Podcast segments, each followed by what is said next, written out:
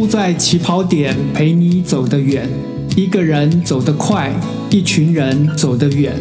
我是李立亨，让我们在输的起跑点发现新风景。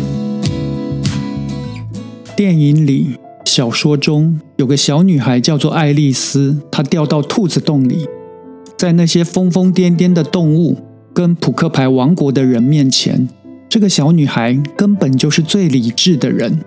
其中有一句很有名的话，也是我相当喜欢的一句话，来自红桃皇后说的。她说：“你必须不停的奔跑，才能够留在原地。”我把今天的题目设定成：“我说爱丽丝啊，你必须不停的奔跑。”一八六二年七月四号，路易斯·卡洛尔跟朋友还有三位小朋友。在泰晤士河上泛舟，小女孩求他讲越荒诞越好的故事来消磨时光。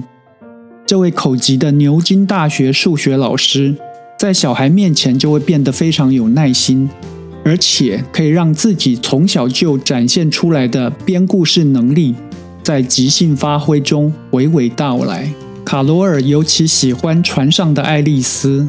他从他三岁的时候就觉得跟他特别有缘。一段时间之后，他把口述的故事写成《爱丽丝地下历险记》，送给后来已经十岁的爱丽丝。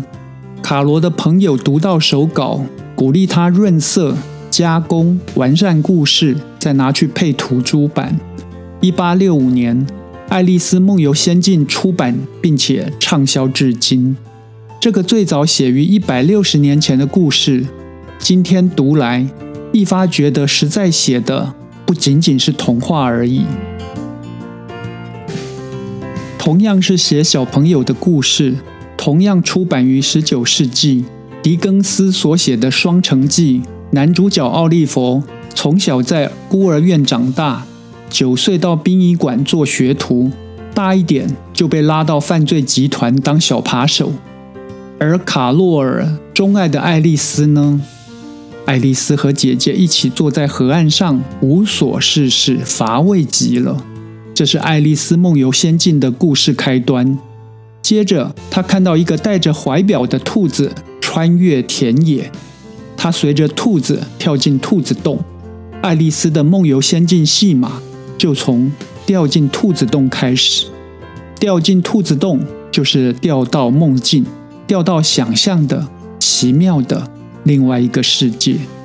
我们以前惯常听到的“从前从前有这个有那个”的故事，被卡洛尔改成有个兔子洞，只要掉进去就可以穿越到小孩所期待被当作大人对待的世界。在这里，小孩不会被当作小孩，在兔子洞里，小孩根本就是唯一清醒的人。戴着白手套的大白兔，吸着烟斗的毛毛虫，智茂匠和三月兔，他们总是在喝下午茶。还有柴郡猫、渡渡鸟、大海龟，以及神气活现的扑克牌老 K 与红桃王后等等，根本就疯得可以。他们的造型、行为、脾气，有点可爱，有点诡异，还有很多很多的想象力。这也难怪，《爱丽丝梦游仙境》这本小说会持续被改编成连载漫画、绘本、电视、电影、动画、沉浸式剧场，还有数不尽的延伸商品。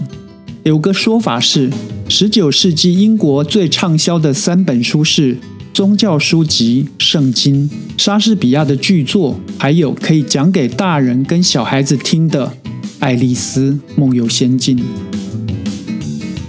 有精美插图的小说《爱丽丝梦游仙境》的确可以居家常备、代代相传，可以让全家大小都得到阅读的乐趣。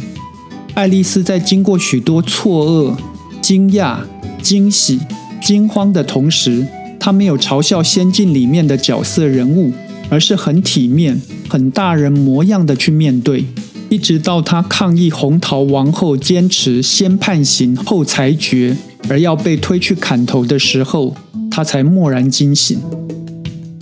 爱丽丝梦游仙境》最后的两行，作者写下了这个故事给我们的启示是：让孩子们的眼睛也变得明亮、热烈。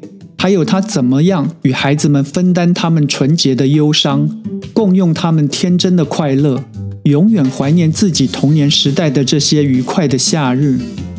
也许我们可以说，《爱丽丝梦游仙境》这本小说是中产阶级作家写给中产阶级或者步入中上层阶级之流的人的文学鼓励之书。你认可兔子洞的世界？你认可爱丽丝在仙境还是继续有礼貌、有教养？这就对了。欢迎你加入中产阶级的大家庭。神话学大师坎伯在他的经典之作《千面英雄》里面整理了古往今来的神话故事。他发现，不管英雄是男是女，都可以在出发探寻神秘世界归来之后变得不一样。爱丽丝梦游仙境之后有变得不一样吗？好像没有。生活的一切似乎都被肯定，都被确认了。除了一点，那就是爱丽丝知道自己得孤身面对陌生的一切之后，她觉得她要对自己严厉一点。爱丽丝严厉地对自己说：“起来，哭是没有用的，限你一分钟内就停止哭泣。”爱丽丝还对自己说过。你不能总是为了别人而活着，决定权在你自己手里。因为当你走出来面对这些怪兽的时候，你必须战斗。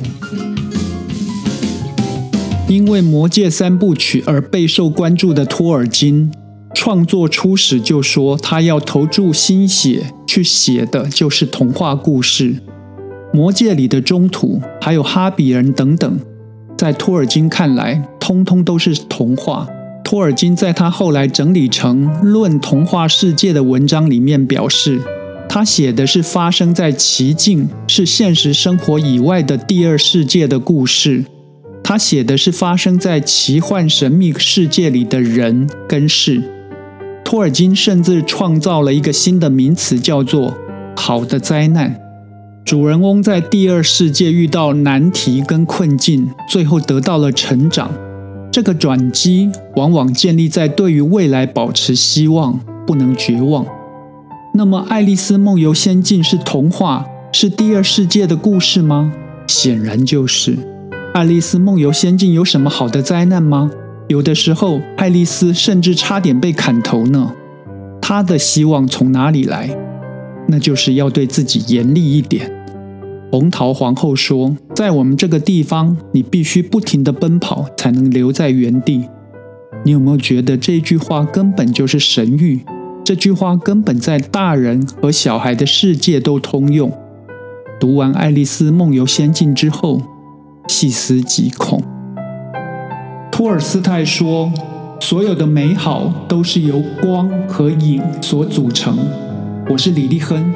让我们继续在书的起跑点发现光和影。